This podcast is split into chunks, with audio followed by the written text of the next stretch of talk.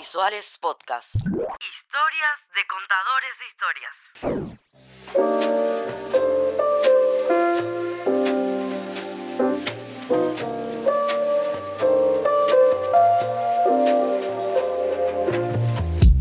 Soy Lara Pombo, trabajo de productora audiovisual hace unos 7 años aproximadamente. Vivo en Asunción actualmente, soy de Buenos Aires, Argentina.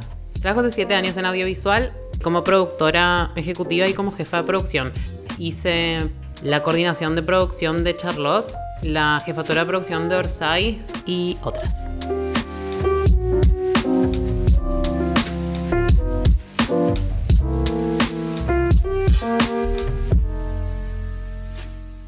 Mis inicios en el audiovisual en realidad se dieron desde bastante chica. Mi papá es editor y toda la vida quise hacer lo que hacía él, así que a los 8 años quise hacer un video para el Día de la Madre y escaneé un montón de fotos y me enseñó a usar el Premiere y el Photoshop y armé. Y él estaba con lágrimas en los ojos, no voy a creer que a los 8 años había podido entender el programa, súper básico, obviamente no, no había entendido tanto. De hecho, fui muy autodidacta con el Premiere, entonces me cuesta mucho aprenderme los shortcuts, me cuesta mucho como el camino inverso, porque bueno, lo aprendí así desde chica, tocando botones a ver qué funcionaba, qué era lo más rápido, qué era lo más fácil. Y en ese momento, bueno, fui haciendo como mi vida diciendo, no quiero tener un trabajo fijo nunca en mi vida, me da mucho miedo ir de 8 a 8 a algo, así que lo que quiero hacer es editar en mi casa. Después, a los 17, mi papá me consiguió, teníamos que hacer una pasantía en el colegio, me consiguió un trabajo en una empresa que se llama eh, Cuatro Cabezas AA Works, que mm, ya no existe más lamentablemente, pero era un- una empresa muy grande en la que tuve la suerte de hacer eh, edición junior para Teis Sports, para un programa muy lindo de chicos con discapacidades que hacían deporte y que ganaban premios y era súper emocionante y bueno, yo estaba, lloraba mientras editaba sola y me encantaba, me, me re emocionaba y me encantó esa experiencia y dije, bueno, sí, quiero hacer esto. Terminé el colegio y iba a empezar a trabajar, pero terminé con 17 años el colegio, no me podían contratar porque era menor de edad. Me dijeron, espera hasta mitad de año, el puesto de editor junior se ocupó y eh, no volví a trabajar en esa empresa. Pero mi mamá me dijo, sí o sí, vas a tener que estudiar, no hay otra opción. Mi papá no había estudiado, entonces yo dije, si mi papá no estudió, ¿por qué tengo que estudiar? Si él vive ahí editando, ¿cómo puede, no? Rajuneando un poco eh, la billetera a fin de mes, pero vive y no estudió, entonces yo no quería estudiar. Y por suerte mi mamá me, me inscribió, sin preguntarme, en la FUC, y me dijo un día, bueno, mañana es tu ingreso, una cosa así. Y bueno, yo tenía 17 años, fui al ingreso, no entendía nada y eran todos fanáticos del cine. Fanáticos, pero a otro nivel. Y yo me sentía súper incómoda porque sentía que no pertenecía para nada en ese mundo porque sabía muy poco comparado con lo que sabía esta gente. Todos estaban como locos. Intenté entrar en la NERC porque no quería pagar, un, pagar mensualmente una, en la facultad. Mi mamá además me había dicho que no me la iba a pagar, pero me obligaba a hacer. Entonces después, como no pude entrar en la NERC, en la FUC se podía trabajar. Entonces yo editaba a cambio de poder estudiar ahí y se pagaba un excedente muy, muy bajito. Y así fue que hice un año y medio en la FUC, en la carrera de edición. Y me empecé a dar cuenta que me gustaba mucho ir a rodajes. En el primer año te hacen como experimentar todas las áreas del audiovisual por las dudas, pero mi carrera era montaje, entonces tenía clases de montaje y mis otros compañeros de las clases generales no, por ejemplo. Tenían clase de algunos más de dirección de fotografía más horas, pero todos practicábamos todo. Y ahí me empecé a dar cuenta que me gustaba mucho ir a rodaje, me gustaba mucho el guion, siempre me gustó escribir, entonces mm, eligieron mi corto para que yo lo dirija el primer año y, y nada, y armé mi equipo con mis compañeros y nos hicimos amigos de mucha gente. Y creo que lo único bueno de la facultad, porque para mí no hay que estudiar para dedicarse a esto, eh, hay que leer lo que te interesa, hay que informarte, pero no hay que ir a una, facu una universidad que te dé un papel, no, no estoy a favor de eso. Lo único bueno es que conoces gente y armas equipo, y el cine, el audiovisual en general, no importa si es cine, es es de equipo.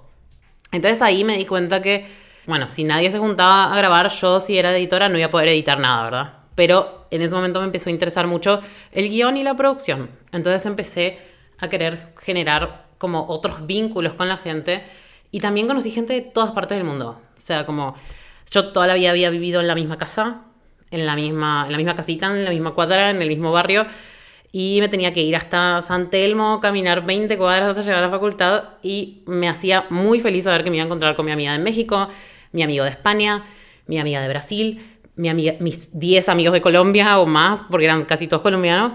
Y conocí gente de todas partes del mundo y un montón de culturas y un montón de comidas. Y empezó a haber un intercambio cultural ahí que me abrió la cabeza muchísimo. Así que la facultad obviamente valió la pena y valió mucho la pena ir a esta facultad primero, porque bueno, conocí el fanatismo por el cine extremo y también me lo empezaron a pegar. Y como que todo el día quería ver películas, todo el día quería... Me empecé a como a, a los 17 a volverme loca con el cine. Y después me parecía muy caro la FUC y no me daban las horas para trabajar tanto. Entonces decidí cambiarme al SIC, que era a 10 cuadras de mi casa, me quedaba todo mucho más cómodo. Y lo, malo es que yo quería terminar la carrera de montaje y eso era solamente nocturno. Entonces era como, para mí empezó a ser como muy complejo. Entonces decidí cambiar mi vida y alejarme de todos mis amigos porque que seguimos siendo amigos hasta el día de hoy. Pero bueno, decidí ir al SIC, que también fue una muy buena decisión, porque, bueno, primero que era mucho más económico. Segundo que ahí empecé a darme cuenta que no era tan terrible dedicarse a algo que no sea cine, el audiovisual, porque la FUC tiene como esta visión de eh, el audiovisual, es una, la publicidad en la televisión es un horror. Y el, lo único que eh, tiene valor en esta vida es el cine. Entonces yo tenía mucho miedo de eso porque yo decía, hijo de mil, no sabía que esto era así. Ah, ok, ok. Y claro, yo era súper chica, reinfluenciable también. Entonces, cuando me cambió al SIC, la gente era mucho más abierta. Había gente que decía, Luego, no sé ni para qué estoy estudiando esto si sé que es imposible dedicarse a esto, cosas así. Pero bueno, estudio para estudiar algo, como nada que ver. Y los otros venían con unas pasiones terribles. Y ahí como que empecé a cambiarme más a todo el área de producción. La, carrera del SIC también me hizo cambiarme porque era realización integral de cine y televisión. Y yo quería tener algo más integral y no tener que dedicarme solo a un área. Como en la FUC era solo por áreas. Tenía mucho miedo de encasillarme y no poder salir de eso después. Entonces quería tener más noción de todo y me gustó que ahí la gente no era tan fanática de solo cine. Y pude abrir mi mente a que se podían hacer lo que quieras del audiovisual. Sí, total, lo que te dé dinero y disfrutes, funciona, sirve. Y ahí, bueno, conocí un montón de gente también de muchas partes del mundo. Tuve compañeras de Venezuela que eran un amor, de Ecuador, eh, que también seguimos siendo amigos al día de hoy. Están todos esparcidos por el mundo. Eh, y bueno, lo más loco es que la mayoría no se dedica, o sea, no puede vivir de esto. Estudia otra carrera o... Porque sí es difícil en Argentina como decidir tirarte al ambiente audiovisual, porque hasta que podés empezar a mantenerte con esto, que te a tener un, un, rubro más alto. Ahora hay mucha producción de series y tal, pero bueno, en la época donde terminamos la facultad eh, no había tanto. Y bueno, hay poca gente que se dedica de mis amigos a esto 100%. Lo hacen por amor, hacen un cortometraje y después se dedican a otra cosa para ganar dinero. Pero bueno, yo tuve suerte de conocer Paraguay y dedicarme de full a esto. ¿Cómo fue tu, tu transición del montaje al, a la producción? ¿Cómo descubriste que hacer producción es tu lugar? Y también la historia, ¿cómo fue tu transición de pasar a Argentina a trabajar a Paraguay? Aunque antes creo que hiciste una película antes, antes de venir cuando estoy en la facultad y me empiezo a dar cuenta que el cine, o sea, que, toda la existencia de las áreas, porque uno a veces no sabe, casi todos mis compañeros decían yo quiero ser director de cine, y ahí muchos empezaron a dar cuenta que les gustaba mucho la cámara y querían ser más directores de fotografía, había otros que, muchas compañeras que empezaron a ser fanáticas del vestuario, y así de a poco yo me fui dando cuenta que me encanta controlar todo, amo el control, amo coordinar, amo, pero toda la vida fui así, o sea, yo quería eh, ¿cómo se dice? Yo quería organizar las reuniones familiares. ¿Qué día lo hacemos? A ver, voy a llamar a tal, la, abuela a ver si puede, a la tía a ver si puede, el horario. Yo quería como coordinar las cosas de la vida. Eh, que no es muy, bueno, ya lo trato en terapia, no se preocupen. Eh, pero más allá de eso, como yo me di cuenta que, me, que era una pasión mía, como armar, estructurar y ver que las cosas sucedían como se materializaban. Llegaba toda la gente a la misma hora, tal traía la comida dulce, tal la salada, tal la bebida, tal... Entonces me empecé a dar cuenta que también disfrutaba eso en, el cine Porque gracias a la facultad nuevamente como que me tocó ese rol un día y me sentí súper cómoda. Dije, acá me siento que pertenezco a este lugar como si me, se me diese naturalmente que puedo... O sea, la producción no es solamente organizar, pero a partir de ahí, como empecé a darme cuenta que... Porque también si vamos a hablar de la facultad, que tiene cosas muy buenas, tiene cosas muy malas, porque estás en una burbujita de cosas que después en la vida real y en, en el ambiente real del audiovisual no suceden así como en la facultad. Y hay muchas cosas que no te enseñan. Pero bueno, lo teórico a lo práctico, bueno, suceden algunas cosas que se pierden, pero me fui dando cuenta que disfrutaba mucho eso, que, que me gustaba mucho organizar, que lo disfrutaba y se me daba sin tener que esforzarme tanto, porque lo disfrutaba, básicamente. Entonces no, me, no me, era un, no me era una, un sufrimiento, porque yo me daba cuenta que había gente que le, eso, que le hacía sufrir tener que organizar su vida también. Yo soy muy de organizar mi vida, de hacer Excel de todo, del gasté esto acá, esto allá. Cuánto, y me gusta, me gusta ver los números, lo disfruto. Nunca me gustó la matemática. No soy una persona, toda la vida fui una persona como más del lado creativo que del lado, o del lado social que del lado de las ciencias exactas. Pero bueno, sí me gustaba como ver los números, cómo sucedía que se daban, que todo coincidía, que daban bien los presupuestos, no sé, como que lo empecé a disfrutar en la facultad, que teníamos dos centavos para hacer las cosas, y después de a poco, unas conocidas de, de la carrera de la UBA, que esa, por ejemplo, decidí no hacerla porque dura siete años o más. Eh, ¿Cómo se llama esa carrera? Diseño de imagen y sonido en la UBA, que son mis amigas que son guionistas. Ellas dos no nos conocíamos tanto, pero me contactan porque me vieron en un lugar y tal. Esas cosas que se dan a veces en la vida. Y me preguntan si quiero producir su película que querían hacer una película. Y dije que sí, como en ese momento yo estaba trabajando más en, estaba trabajando en una empresa que se HD Argentina, que es de, de color y hacíamos los DCPs. Y mi trabajo básicamente era mirar películas y ver que estén bien para, ir, para que vayan al cine y estar muy atenta a que no tengan ningún glitch, ningún error de nada, de, de ningún, de ni de imagen ni de sonido. Y en ese momento yo estaba trabajando ahí media jornada más o menos. Entonces les dije que sí, que podía hacer la película, no iba a tener ninguna paga, yo ya lo sabía, pero pensé que primero que ellas me parecían súper creativas, trabajaban para, en ese momento ellas trabajaban para Fox, entonces me parecía que estaba bueno trabajar con alguien que ya esté trabajando como en el ambiente más profesional, por más que esto era un proyecto de ellas dos y que lo iban a hacer como remando y me preguntaron si me quería subir al barco y dije, dale, de una rememos juntas, me parece genial. Y a partir de eso fue, mm, sí, dos años de, de hacer la película. Grabamos 37 jornadas, pero distribuidas en tres días cuando íbamos consiguiendo la plata. Hacíamos muchas fiestas para conseguir la plata, etc. Y Malón fue una película que me enseñó como de todos los, de todo lo que se... Fue como la película que me preparó para el mundo eh, audiovisual porque todo lo que no hay que tener estaba junto en esa película. O sea, estaban.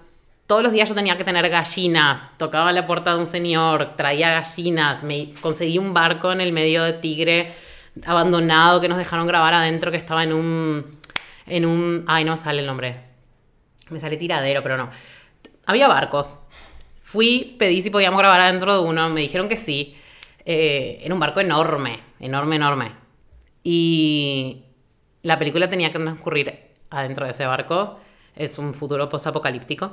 Y había gente de todas partes del mundo. O sea, teníamos gente de. Un actor de Suecia, un actor de Alemania, una actriz de Chile, un actor de Brasil, eh, una actriz de. Bueno, algunos de Argentina. Teníamos niños.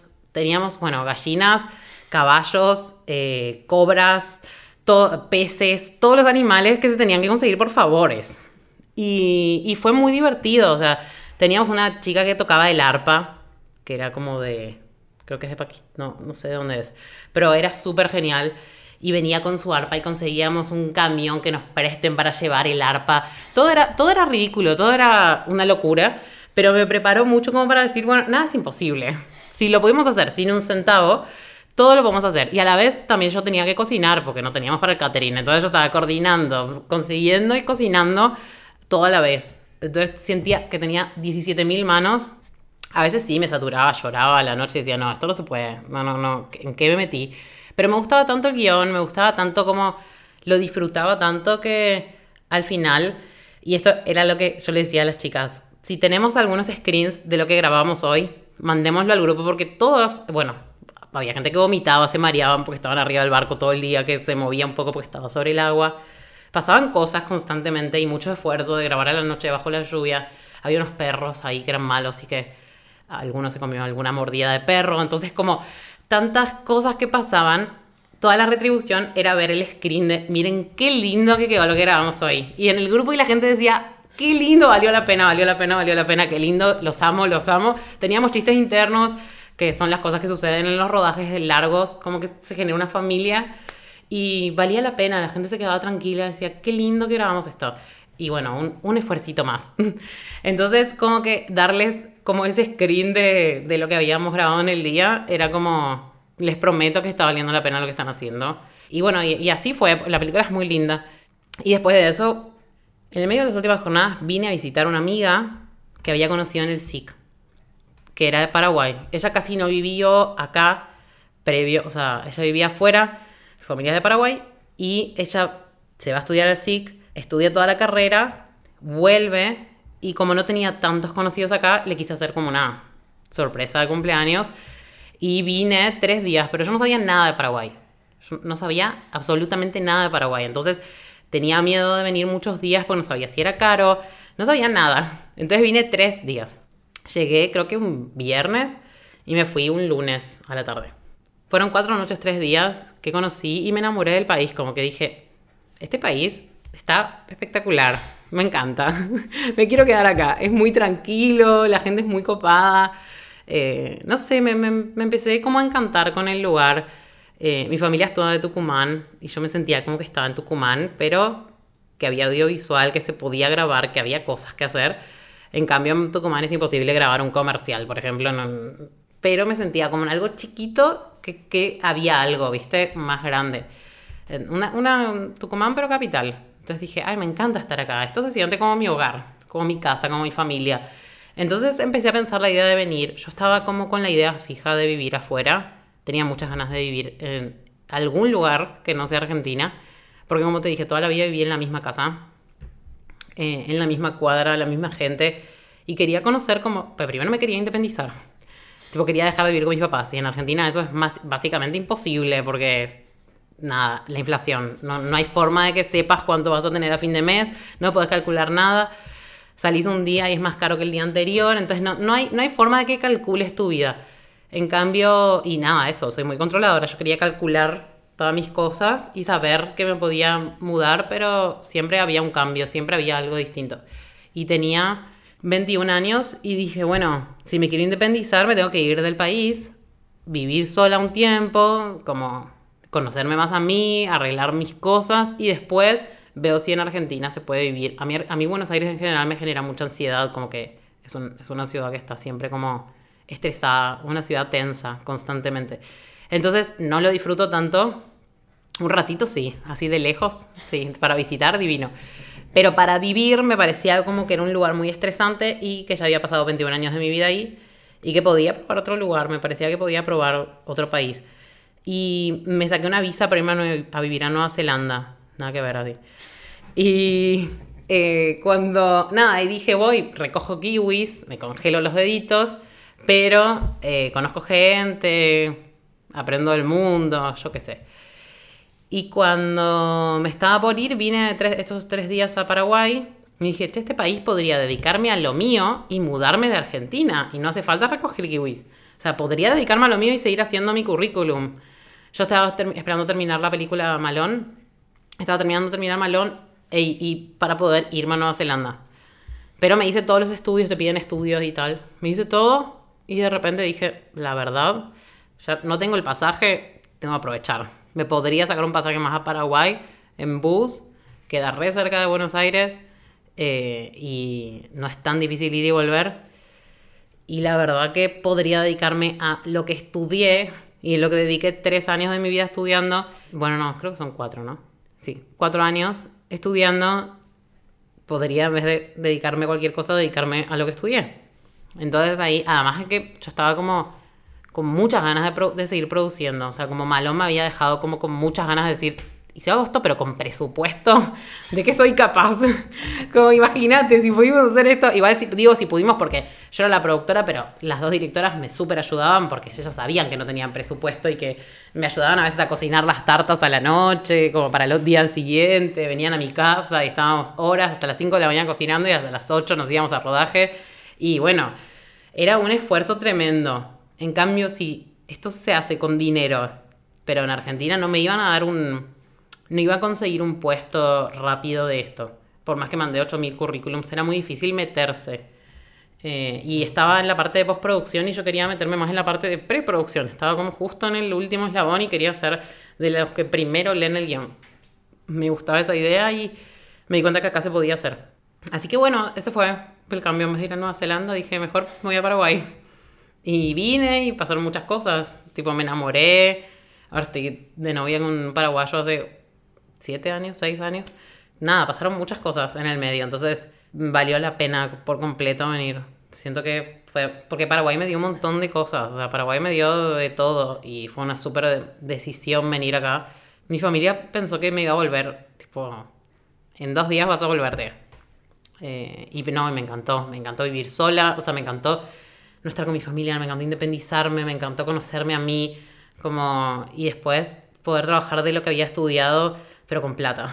O sea, tener un presupuesto que manejar, no tener que decir, bueno, a ver qué se consigue gratis y qué tenemos que pagar. Que nada, las películas independientes son una remada de, eh, constante que no, que está bueno alternar con otras cosas, ¿viste? Como te da mucha tranquilidad de repente decir, ah, este proyecto tiene presupuesto, puedo disfrutar de producir y no estar constantemente pidiendo dinero a todos, que es, es sí, te consume mucho. Cuando llegaste a Paraguay, ¿cómo, cómo se dio tu, tu inserción laboral en el audiovisual paraguayo? ¿De qué manera te ayudó a desenvolverte todo lo que aprendiste en Argentina? ¿O la producción acá era muy diferente allá y como que tuviste que reaprender y adaptarte? Antes de empezar a mudarme, iba trayendo las cosas de a poco, mis cosas, en viajes en bus, en valijas.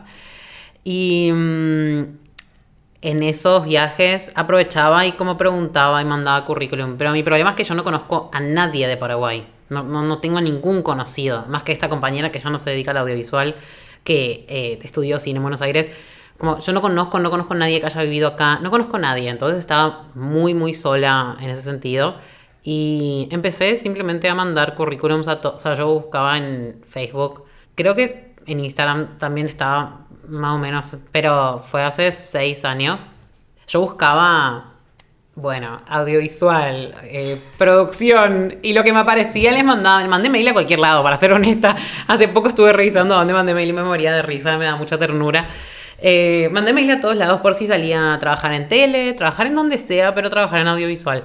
Igual a mí me gusta mucho la cocina, entonces estaba dispuesta a trabajar como cocinando en algún lugar o vendiendo comida. Eh, no, no estaba como sí o sí audiovisual, pero era lo que prefería y si se daba era lo mejor que me iba a pasar. Entonces los primeros meses fueron bastante difíciles, fueron difíciles porque eh, me llamaron muy poco. Las únicas personas que me dieron alguna posibilidad eh, fueron argentinas, o sea, ningún paraguayo me contactó. Y me contactó uno para charlar, pero no para, para darme plata. no, no para darme trabajo, no, no para ninguna, in- eh, ninguna interacción que involucre dinero. Entonces, era, ayudé en un rodaje gratis para conocer gente. Eh, eso fue una tarde. Le dije que lo podría editar. Después seguí buscando, buscando, buscando. Seguí mandando mails a, todos, a todas las productoras que parecían productoras que tenían un mail disponible en Facebook o en, Instagram. Bueno, me llamó, una, me llamó un argentino que trabajaba en en una productora que, mm, y me preguntó si podía irme junto a él. Me fui, me entrevistó un ratito y me dijo, tengo un comercial ahora, ¿querés ser jefa de producción? Y a mí me pareció pues, la cosa más loca del universo. O sea, ¿cómo que jefa de producción? Eh, estaba muy emocionada, asustada por partes iguales. Eh, o sea, no sé si asustada, pero nerviosa porque nunca había hecho algo con tanta plata y de la noche a la mañana. Pero todo lo que me enseñó la película, todo lo que aprendí en En la facultad no, no te diría. Todo lo que aprendí en la película y en, en las cosas que fui as- ayudando y asistiendo en producción, y la película sí fui jefa de producción, pero no es lo mismo.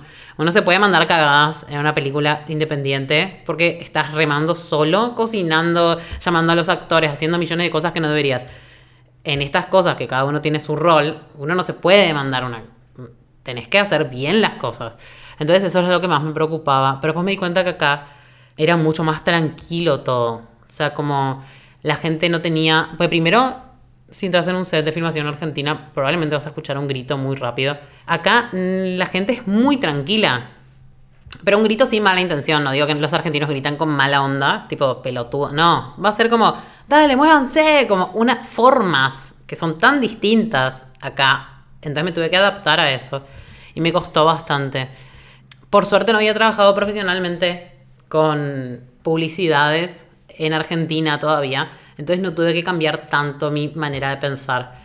Tuve que adaptarme a cómo eran las cosas y más que nada los tonos y la cultura y las formas en las que se hablan y las cosas, cómo se piden las cosas.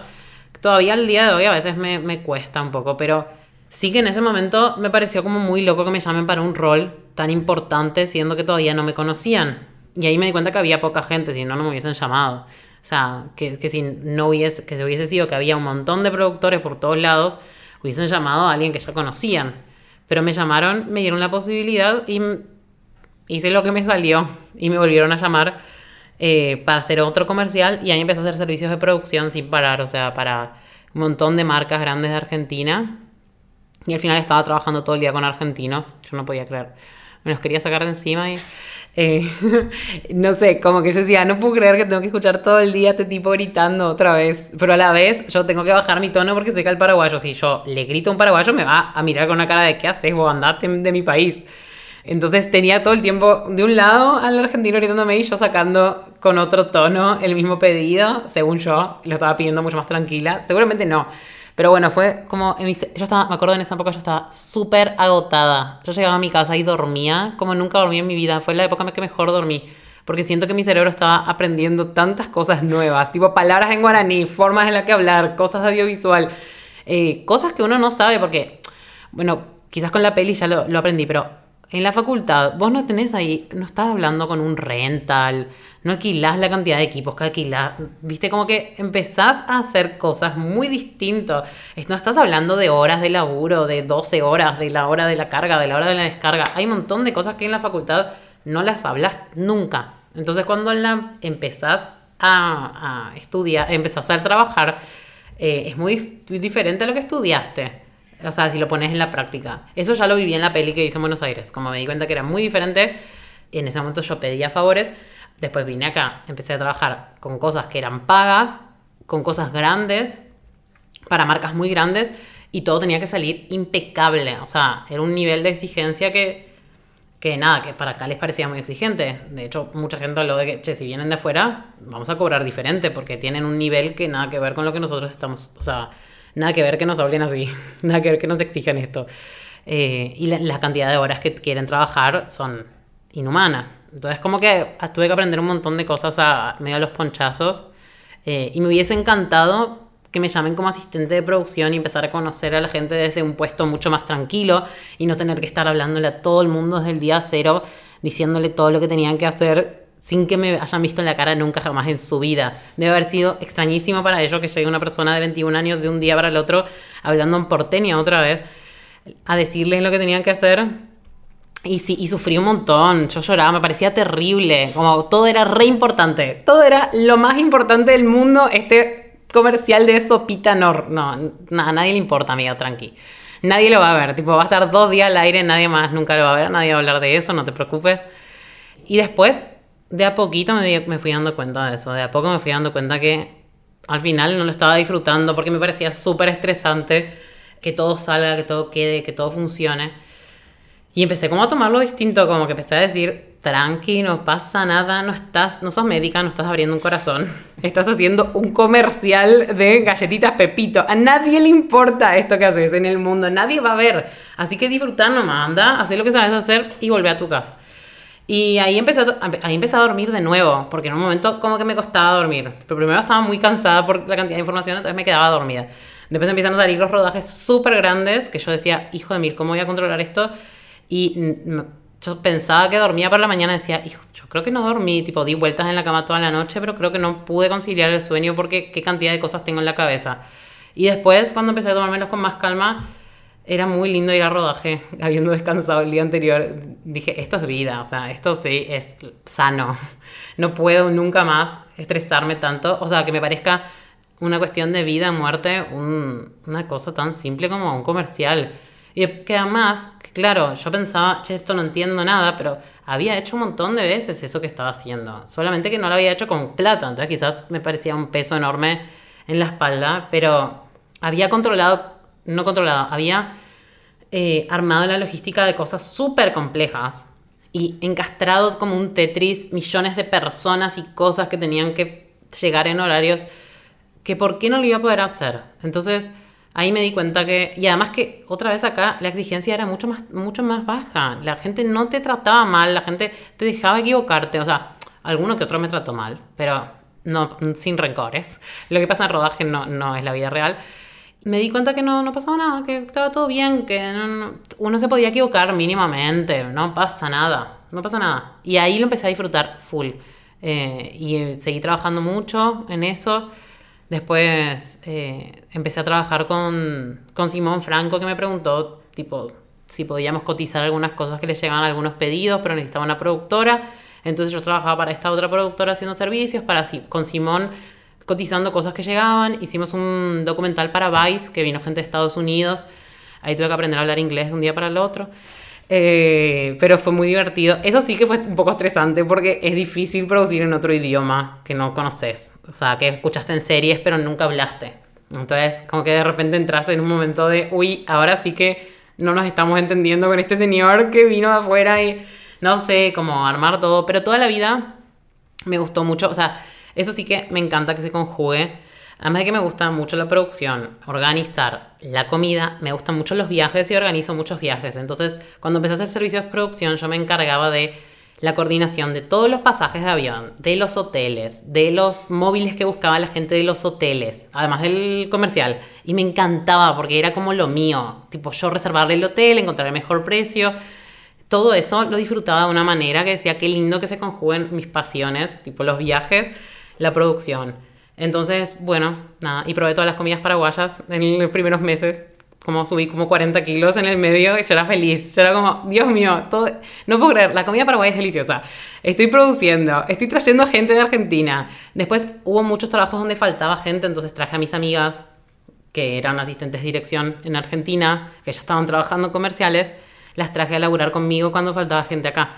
Entonces podía traer a mis amigas de afuera a trabajar, como que todo se estaba dando impresionante. Yo, además, digo, por más que la, la, vida tiene dificultades y tiene cosas, realmente fue una época impresionante, como que yo no podía creer lo lindo que era estar acá, lo tranquilo que era el país, un poco caluroso para mi gusto, pero lo, era muy tranquilo, lo tranquila que era la gente, como muy, muy buena onda, muy predispuesta, eh, y me crucé con gente muy linda también en rodaje, entonces como que conocí gente que quiero mucho y de a poco fui aprendiendo más cómo se trabajaba acá, qué cosas tenía que hacer sí, qué cosas no, qué cosas estaba bueno, qué cosas no. Eh, y eso estuvo buenísimo, realmente. Y de ahí me, me llamaron para mi primera película, o sea, después de trabajar con los servicios de producción y después de trabajar con Simón, me llamaron para hacer el teaser de Orsay. Me vino justo a visitar un amigo de Colombia que es asistente de dirección y él fue yo hice asistencia de dirección en ese teaser, porque también me gusta mucho la asistencia de dirección. Y me llamaron para eso. Mi amigo de Colombia venía porque nosotros escribimos un guion juntos y quería como terminar de escribir. Y en el medio le dije, mira, nos salieron cinco días de rodaje, vení conmigo, sé mi segundo asistente de dirección porque hay un montón de actores que, manejar. Y dame una mano con el plan de rodaje, hagamos todo juntos. Y fue increíble, o sea, realmente yo dije, qué, qué timing, todo se está dando espectacular en ese momento Simón me preguntó si conocía guionistas porque quería escribir una peli, que es Charlotte. Le presenté a mis dos mejores amigas, que justo habían venido para trabajar en un, en un servicio de producción. Se los presenté, los mostré. Mi amigo vino de, Colombia, me llamaron para hacer cinco días de Orsay, todo, todo encastraba perfecto. Después, bueno, ganamos, o sea, a mi amigo y a mí nos seleccionaron en, en Colombia para el laboratorio, un laboratorio de guion muy lindo. Y no, me fui a Colombia con él Y yo tenía mucho miedo de irme de Paraguay y perder, tipo, posibilidades de trabajo. Como que eso fue mi... Lo que más tuve que tratar en terapia. Bueno, no me quiero mover de Paraguay porque cualquier... Soy freelance, entonces cualquier trabajo que salga es importante. Yo quizás no tengo trabajo toda esta semana, pero si me voy la siguiente y justo esa, esa semana tengo trabajo, pierdo todo lo que ganaría en este mes. Entonces me costaba horrores moverme. Y lo único que para lo que me fui fue para, para ese 15 días a una montaña en Colombia, que hablamos todo el día de guion, pero yo sentía que me seguía formando en, el área audiovisual y que me, me interesaba eso. Eh, después no me quería ir ni a Buenos Aires a visitar a mi familia, o sea, decía, vengan ustedes por las dudas, porque si piso un poquito fuera del país voy a perder todo el trabajo posible. Después ya, ahora ya me tranquilicé, ya me di cuenta que no es tan terrible irse. Bueno, hablando de Orsay, fue tu primer largometraje con presupuesto. ¿Puedes hablar y profundizar un poco acerca del rol que, que tuviste? ¿Cómo, ¿Cómo viviste esa primera experiencia en una película con presupuesto? Y profesionalmente, ¿de qué manera cambió tu vida después lo que aprendiste en, esa experiencia? Cuando me hablan para Orsay, bueno, primero hice el teaser, ¿verdad? Eh, Eso era para buscar fondos y me escribe Emi, me acuerdo, creo que siete meses después. Ya habían conseguido los fondos, pero eh, asistencia de dirección iba a ser otra persona y querían que yo haga producción porque él me había visto en varios rodajes en estos servicios de producción. Y me preguntó si no prefería ese rol. A mí me gustan los dos roles, o sea, disfruto ambos roles. Creo que medio casi por igual, pero cuando me dijo de, de hacer producción dije sí, me siento mucho más tranquila para una película, hacer asistencia de producción, eh, digo, hacer jefatura de producción, que ya lo hice, hacer asistencia de dirección, que nunca lo hice en una película, y tengo que armar un plan de rodaje de, de 30 días, me parecía una locura. O sea, tenía mucho miedo de lanzarme y, cagarla. Y para una película no la quería, no la quería arruinar. Entonces le dije, sí, lo acepto, me interesa. Eh, contame, bueno, un poco todo. Fue una experiencia rara porque, o sea, todas las películas son un mundo, ¿verdad? Cada película es un, un mundo distinto y tiene sus necesidades y sus complejidades. Eh, entonces, bueno, lo que tenía esta película era que eran demasiadas locaciones, demasiadas, demasiadas, demasiadas. Entonces teníamos que estar corriendo de un lado al otro. Bueno, primero encontrar esas locaciones que eran un montón y era difícil.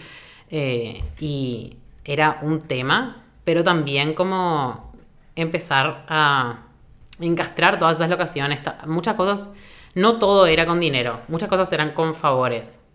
Sí, las locaciones era un poco un tema, había como que ir, hablar, pedir y aprendí como a pedir más en, paraguayo que en argentino, que era lo que yo estaba acostumbrada.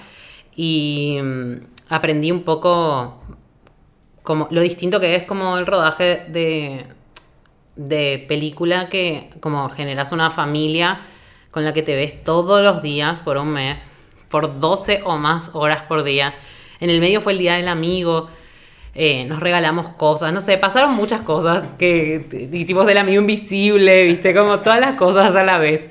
Y nada, para mí era todo lindo porque eran todas experiencias nuevas que estaba viendo en otro país y todo funcionaba. eh, y eso, como te digo, al no conocer a nadie, estar todos los días, no tengo un trabajo fijo, no conozco a nadie en este país, estaba todos los días con la misma gente, daba mucho gusto, como que de repente tenía alguien siempre al lado mío con quien charlar en esos momentos muertos de, de- de la vida, de las cosas.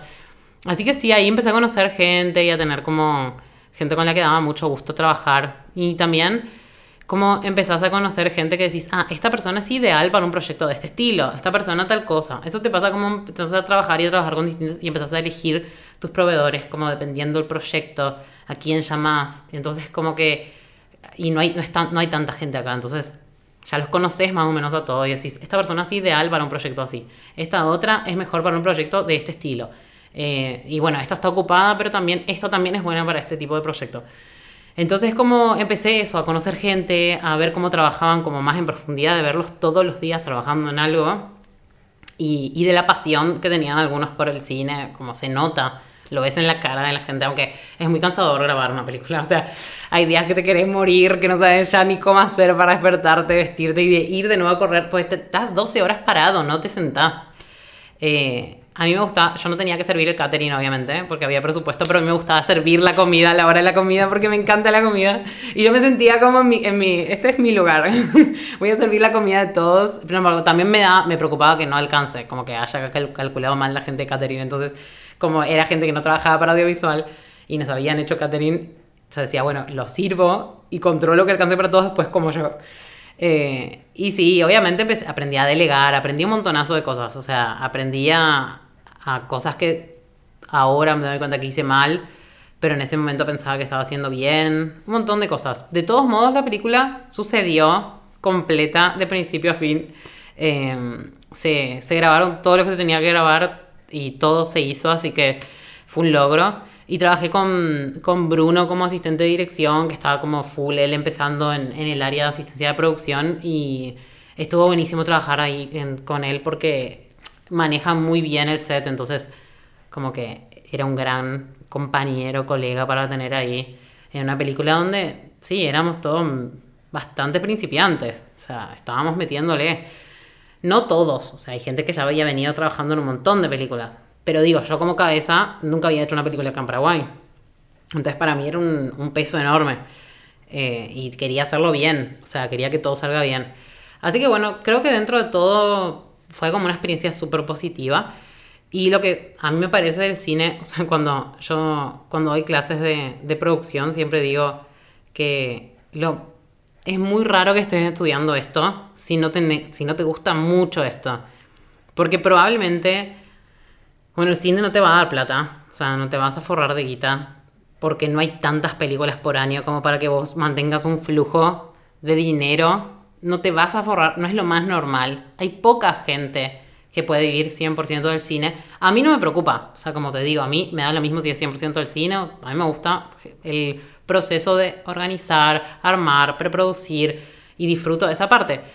Pero si solamente te interesa el cine, eh, no vas a vivir 100% de eso. Te tiene que gustar mucho, mucho el, proceso y el grabar porque si no, si no lo disfrutas en serio y no tenés la pasión para esto, va a ser muy difícil que finalmente te dediques toda tu vida a hacer esto. Porque es remar a veces en dulce de leche como un loco.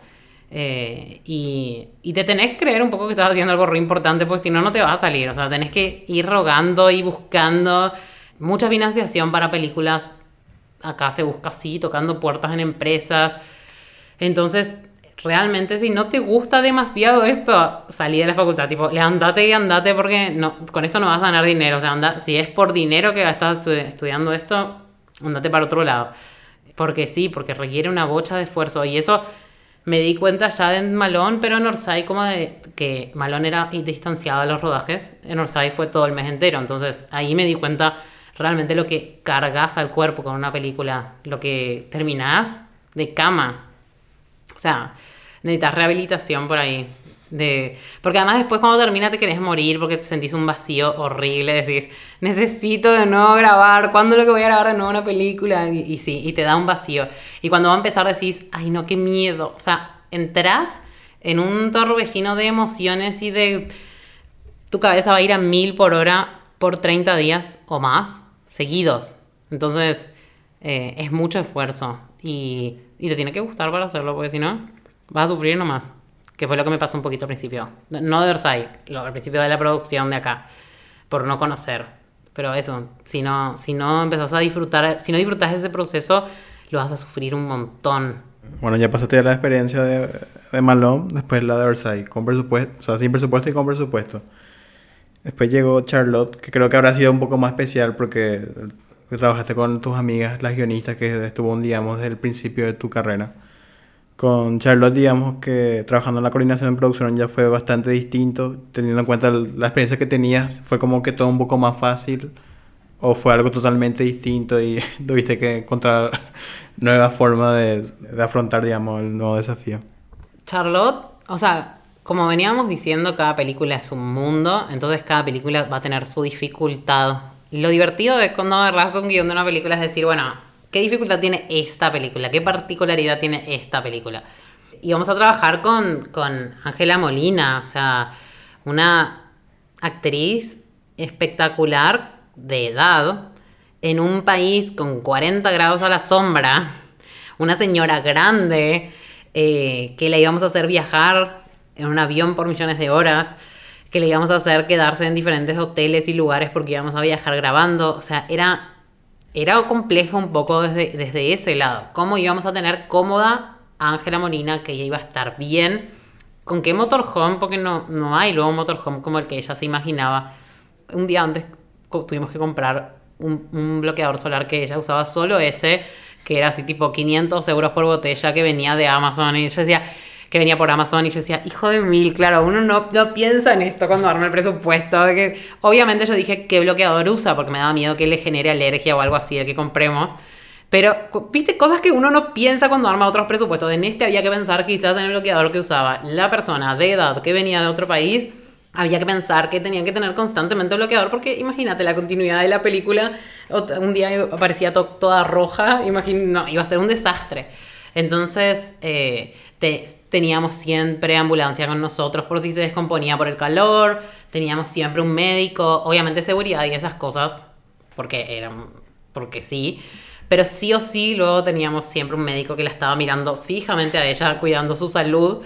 Lamentablemente pasó lo inesperado, o sea, un, un día movió, quiso mover la cama del hotel de un lado al otro, se lastimó su espalda, no se pudo levantar más. Y eso fue el tercer día de rodaje y estábamos sin la actriz no sabíamos qué hacer. Adelantamos todas las jornadas que eran sin ella, pero casi todas eran con ella. O sea, tuvimos que hacer una, un plan B total eh, de todas las escenas donde tenía que estar parada, cambiar y que esté sentada o cambiarlas para más adelante a ver si se sentía mejor. Eh, ella no se quería medicar, así que fue realmente, sí, como contactar médicos, de repente que uno no, no hace eso en otras producciones. Entonces por eso, cada película es un mundo y tiene su dificultad y su particularidad. Es tan particular era ella. Y la disfruté un montón porque no tenía más los nervios que quizás contaba antes. Ya había pasado por Malón, ya había pasado por Orsay, ahora estaba como... Había pasado por Pedro Undercover que estuve en un rol más... Eh, en un rol de coordinación de armas, efectos especiales, trayendo de nuevo gente de Argentina, como en ese, en ese mood y lo disfruté un montón porque fue muy lindo no, no ser la responsable de todo. Estar ahí como, solo me tengo que encargar de esto. fue hermoso. Y mm, nada, cuando me dijeron que se hacía Charlotte, me morí de felicidad porque la, la, escribieron las chicas en, en el 2017, 2016-2017 y al 2019 y por fin íbamos a hacer. Yo cada vez que me empedaba un poquito le contaba a alguien, ay, hay una película que quiero que se haga algún día. Y yo le contaba así a todo el mundo, le contaba de esta película. Y no, y al final por fin estaba sucediendo Charlotte. Entonces, para mí fue nada. Eh, fue como, qué bueno que se dio lo que se tenía que dar para que esto salga a la luz eventualmente. Eh, y mis dos amigas vinieron a, a Paraguay, vivieron conmigo como seis meses, siete meses en casa. Estuvo muy divertido, o sea, fue muy divertido convivir con ellas, estar con ellas, laburando full en la película, todo el día hablando de eso. Teníamos el cerebro quemadísimo de hablar tanto de la película, de hablar tanto de como de todo lo que había que conseguir. Nos dábamos una mano medio en todo, ¿viste? Y ellas y yo habíamos leído, ellas lo escribieron y yo leí el guion con Simón desde la primera versión. Entonces yo sabía como mucho el, lo que, sí, lo que nos imaginábamos, lo que esperábamos, lo que las chicas habían, querían plasmar en el guion. Entonces, como que desde cero me gustó mucho involucrarme eh, en las primeras lecturas de guion y me gustaba mucho que por fin se haga algo en lo que yo había estado desde los inicios. Porque en general te llega un guion y vos haces nomás, participás nomás. Pero en este caso yo había leído las primeras versiones, que eran mucho más largas y tenía, estaban buenísimas, pero había que acortar por un tema de presupuesto, entonces cortamos, cortamos, cortamos. Y terminó durando mucho menos. Y bueno, después ya cada, cada persona apreciará la película como quiera, pero para mí el proceso de grabarla y de la preproducción fue muy disfrutable no sufrí nada casi. Tipo, en todas las películas uno se, la carga, ¿viste? Como esto es propio, esto, esto es, me afecta y, y, lo tengo que tratar como algo que en serio me importa. Entonces sí hay un momento donde uno se ve un poquito afectado y le preocupa que algo no salga bien o, bueno, un montón de cosas que te pueden pasar. Pero en, este momento, en ese momento, como, bueno, en producción hay que pensar medio como en cualquier escenario, en todo lo que pueda pasar. Y es muy divertido eso también. Y después, soluciones creativas, formas de, solucionar cosas. Eh, y si tenés un director con el que te conoces y tenés confianza, probablemente vas a estar en, toma de decisiones de actores, vas a estar en toma de decisiones de crew, seguro. Eh, entonces también era, es, es, muy bueno como armar eso de cero y como tirar ideas, propuestas de locaciones, de todo, de todo lo que se te ocurre. Es muy lindo ese proceso creativo y de, de, selección de cosas, de esto lo veo en la pantalla y siento que va a funcionar, es muy lindo. Y, y nada, yo sentía que tenía más libertad en esta película que en otras porque venía con el background de todo lo que se había escrito, de todo lo que después se tuvo que cortar, de qué era lo importante para Simón. Entonces, como bueno, me, lo disfruté mucho más realmente que todas las otras pelis que había hecho. Y sobre todo porque las chicas que conocía, con las que ya había trabajado millones de veces, estaban acá y ellas aman Paraguay con todo su ser y eran felices estando acá trabajando otra vez. Ya conocen a varias personas, entonces era como, estamos en nuestra salsa, o sea, este es nuestro lugar. Y se hizo bastante amena la película, o sea, aprendimos también un montón de cosas, de que cada película te enseña algo, ¿viste? Como esto de, de si hay una persona que va a necesitar un médico empezar a tener contactos en el celular de médico, como se te va expandiendo cada vez más la agenda del celular de proveedores de cosas que antes no tenías en cuenta y vas como esta necesidad de, vamos a necesitar, no sé, siete generadores, ok, tienes mucho más teléfonos de, personas que brindan generadores ahora porque grabaste mucho en exterior y vas así, como cada película te suma como aprendizaje y, y como que vas construyendo, ¿viste? Y eso es muy lindo. ¿Cuál es tu proyección a, futuro? O sea, tienes muchísima experiencia, pero todavía sos muy joven, no parecen tantos años, pero ya tuviste ya muchísimas cosas encima. ¿Qué, qué es lo que esperas hacer a futuro? ¿Qué proyectos? Si aparte de productora algún día también, no sé, te gustaría probar algún otro rol que, que esperas para más adelante. O simplemente no pensas mucho eso y las cosas simplemente se, se van dando realmente hubo una época donde me interesaba mucho todo lo que era la distribución, como que veía que era la pata floja y, que es lo que pasa siempre, ¿verdad? Como que uno empieza a producir, pero no incluye en, estoy hablando de ficción, no incluye en eso cómo va después distribuir esa película, ese cortometraje. Y me parecía que podía eh, ayudar en ese área, como que si me dedicaba simplemente a la distribución, iba también a combinar viajes, que es lo que me encanta, conocer lugares, conocer eh, festivales de cine, que me encanta, que me fui al de Cartagena, fui al de Mar del Plata y fui al, al Bafisi, me gustaría conocer más festivales y pensé como que ese iba a ser mi, mi futuro, digamos. Entonces estudié en la pandemia como un máster de distribución y me pareció como muy interesante, pero me di cuenta que disfruto demasiado más el campo y no me quiero forzar a irme a un área que no es la mía, o sea, que no me sale, que no se me da con tanta facilidad.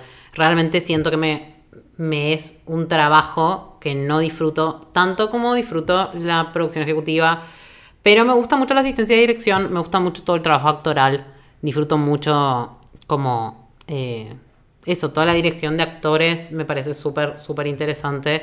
Entonces, podría probar más por el área de asistencia de dirección. De todos modos, me cuesta alejarme de, controlar y de armar y de querer saber qué catering hay este día. Entonces, no, me parece que mm, por el momento voy a ir, voy a seguir haciendo publicidad y, películas eh, hasta que no me sienta conforme o hasta que sienta que tengo que hacer algún cambio. Pero me gustaría mucho poder trabajar como, como eso, como tengo como una idea de que me gustaría poder trabajar de alguna manera coordinando, a veces sin estar en rodaje, como de productora ejecutiva, pero coordinando varios proyectos a la vez y tener gente que labura conmigo, en la que confío y que va a rodaje. No porque no me guste ir a rodaje, porque siento que como que así puedo armar más y puedo como ver el panorama más fácil que yendo a rodajes que quizás me quedo 100% en algo y no me puedo, no me puedo eh, atender nada más porque son muchas cosas. Cuando estás en rodaje y estás haciendo jefatura, tenés tantas cosas en la cabeza que no vas a poder decir, bueno, y también voy a hacer todo esto otro. En cambio, quizás si hay un momento donde me satura un poco el rodaje, me gustaría poder hacer, como involucrarme en varios proyectos a la vez sin tener que estar presente. O sea, estando presente por teléfono, por computadora, por un montón de herramientas que siento que la pandemia me hizo darme cuenta que podía producir desde lejos. Y, y como lo estoy haciendo ahora un poco para Buenos Aires, como armando cosas, armando planillas, cosas que disfruto hacer. Entonces, ¿por qué no hacer más si puedo? Muchas gracias. Nada, muchas gracias a vos.